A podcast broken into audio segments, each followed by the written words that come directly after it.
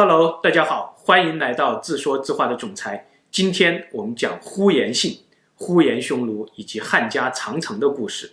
呼延，次姓，这是姓氏的第八种主要起源方式，也是总裁归纳的最后一种姓氏起源方式。这八种方式我们简单的回顾一下：一、以继人为姓；二、以封地为姓；三、以官职为姓；四、以先祖的名号为姓；五、以国为姓；六。各种各样的原因改姓，七少数民族改姓，八赐姓。赐姓在中国历朝历代都是一个很普遍的现象。皇帝一般都会赐单姓给有功之臣或者外族首领，为了让他们归心，为了让他们汉化嘛。但呼延这个姓氏怎么看都不像是皇帝出于让他们归心、让他们汉化的目的而赐的姓氏。究竟是哪个皇帝出于什么样的目的赐给匈奴一个让人摸不着头脑的呼延姓呢？这个问题我们要这么来讲：西晋时，匈奴有四大部落：呼延氏、须卜氏、丘陵氏和兰氏。对于长城内的幸福生活呢，他们一直是念念不忘。有一天，呼延氏发话了：想当年。我们的默读大单于那会儿，把他们的汉家新上台的皇帝叫啥刘邦来着，围在了白登山，好一顿折腾，啊！现在呢，再看看河套、右北平，这都可是我们的冬季牧场啊。结果汉家的长城每前进一步，我们的牧场就要后退一步，孰可忍，少不可忍啊！现在汉家又有新皇帝上台了，叫啥司马炎来着？大伙儿跟着我一起上，干一票。结果可想而知。第一，正如总裁上期所说，司马兄弟会顶级暴力团，个个凶猛。听说有人要打架，有人要玩阴的，那是眼都绿了，正愁没沙袋了。司马兄弟会可不是当年刘邦混混团那种只会洗脚不会打仗的 IPO 团队啊。第二，呼延匈奴可不是默读单于，面对司马兄弟会的权谋，上来就是一副平头哥，生死看淡，不服就干的架势。总裁真的很想送他们一本《司马兄弟会创业三部曲之教父》啊，可惜没机会了。然后呢，对于呼延匈奴进长城这件事儿，司马兄弟会自然是信手拈来，就让我们看到了一幅匈奴就像倔强的孔乙己一样的画面。怎么说呢？总裁在这里就借用鲁迅的一篇文章来比喻：小呼延一到店，所有喝酒的人便看着他笑。有的叫道：“小呼延，你脸上又添了新的疤痕了。”他不回答，对柜里说：“温两碗酒，来一碟茴香豆。”便摆出酒文大钱。他们又故意的高声嚷道：“你一定是偷了人家的东西了。”小呼延瞪大眼睛说：“你怎么凭空污人清白？什么清白？我前天亲眼看见你窃了何家的书，吊着打。”小呼延涨红了脸。额上的青筋条条展露，争辩道：“窃书不能算偷，窃书读书人的事儿能算偷吗？”接连便是最难懂的话，什么“君子固穷”，什么“者乎”之类，引得众人哄笑起来。店内外充满了快活的空气。就是这样，给司马兄弟会带来无限欢乐的小胡言，坐在角落里，回想起当年被酒馆里嘲笑的表爷爷。表爷爷誓死不再进酒馆一步，远遁他乡，至今下落不明，多半是死在了漠北的风雪里吧。而当晚和表爷爷大吵一架的祖爷爷，后来住进了酒馆，还改了个名字，叫浑邪王。小呼延当然不知道，表爷爷穿过风雪之后，赶着一群叫做哥特、叫做日耳曼的蛮子东奔西跑，四处掠夺，好不快活。还给自己改了一个屌炸天的名字——匈奴王阿提拉。风雪那边同样有一个附属的南方之地。表爷爷抢的一东一西，两个叫做罗马的大财主放弃人生。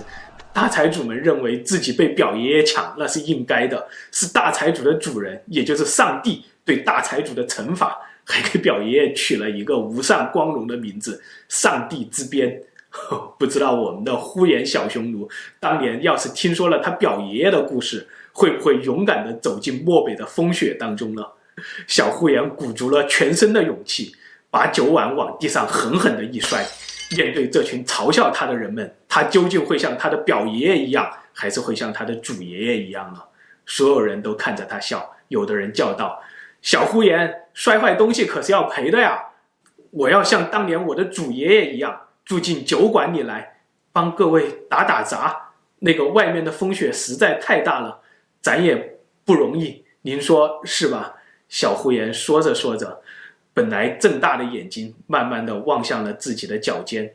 有人跑上楼，把这件事儿告诉了掌柜的，掌柜又告诉了东家，东家家里正打得热闹。哪有空管这点事儿？想让掌柜的把他轰走，突然又想了想，没准儿这个呼延可以帮助自己对付那些不省心的兄弟啊。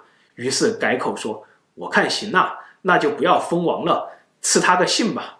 他叫啥来着？呼延，真绕口。那以后就叫他呼延吧。”就是这么一个汉人凶猛、司马任性的年代。每当总裁读到这些故事，不由得会心一笑。怪不得西方史学家打死都不承认阿提拉是呼延匈奴的表爷爷，谁叫自己当年不分旧里，把一个落魄的东方抢劫犯当成了是上帝的惩罚了？好了，我们言归正传，讲长城。为什么那么彪悍的匈奴在长城面前就变成了孔乙己这副落魄模样了？这其实不是一个战争故事，没有飞将军李广，没有二世将军李广利，没有卫青，没有霍去病，没有封狼居胥，没有疏勒非全，没有虽远必诛，没有张掖断臂，更没有大学满弓刀。这是一个经济学问题，会计问题。嗯，会计，这就是长城经济学。故事从第一个看懂长城经济学的皇帝讲起，他是谁呢？他就是所谓的劳民伤财，大修长城，搞得孟姜女哭长城的暴君皇帝秦始皇。其实秦始皇早就看懂了，北击匈奴这哪是个战争问题啊？你全是步兵，人家全是骑兵，你的步兵要吃粮食，匈奴的骑兵在草原吃草就可以。问题是骑兵想打就打，不想打就跑，你追得上吗？你有打仗的机会吗？一顿操作猛如虎，一看账单两亿五，什么情况？这十万人出塞根本没打仗啊！对，没打仗也要吃饭呢。这笔账司马迁在《史记》中就算过，当时运一担粮食到北方前线，仅仅一路上的消耗就是一百九十二担。结果你以为你一战可以搞定匈奴？问题是你花了如此恐怖的成本，在草原观光了十天，连匈奴的影子都没有看到。正准备撤的时候，匈奴追上来一顿猛揍。你的战争成本高到飞起，他打仗却是在发财。如果把这当成一个战争问题，你怎么打？打鸡计吧。所以秦始皇统一六国以后，派大将蒙恬和长子扶苏率三十万秦军夺下了河套之地，三十万大军就地转攻为守，开始修建长城。这绝对是因为秦国与西戎杂居了几百年以后才有的长城经济学智慧啊。然而，虽然修长城比出塞的成本要小得多，但是还是操之过急，帝国崩溃，这长城就只能留给了刘姓子孙。结果，刘姓的汉武帝必定不是秦始皇那么了解西戎，把几十年汉家积蓄下来的本钱全部拿来打匈奴，打得自己国家经济都快崩溃，还是灭不了匈奴。后来。东汉、三国、西晋时代，大家才真正明白了秦始皇的长城经济学。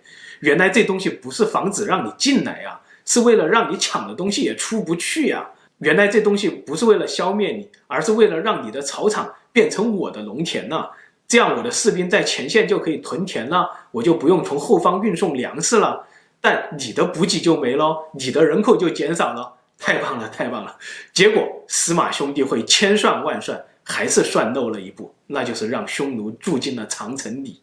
好，后来住进长城里的草原皇帝们，在汉家会计的帮助下，逐步了解到，虽然我们打仗不用长城，但是它除了可以防止士兵出入，还可以防止商队啊。原来长城还可以搞“一带一路”啊！小钱钱真心甜。再后来，明朝的皇帝这样算账：派八万骑兵打鞑靼，一年的费用是一千万，还可能打不赢。而修长城呢，一年只要五万劳工和百万费用，更何况八万骑兵的背后是手握军权的大将和只吃饭不生产的大军呐。反观劳工呢，他们的背后不过是几个工头嘛，干完活还可以赶紧回家种粮食。所以袁崇焕要是在辽东搞辽人守辽土，安心当工头，皇帝大大有奖。若是你杀了工头毛文龙，搞个辽东铁骑想当将军，那皇帝老儿不宰你宰谁？啊，所以长城经济学非常深刻，读懂你才能开始你的创业之路。好了，今天就讲到这里，欢迎订阅、关注、转发“自说自话的总裁”，谢谢大家。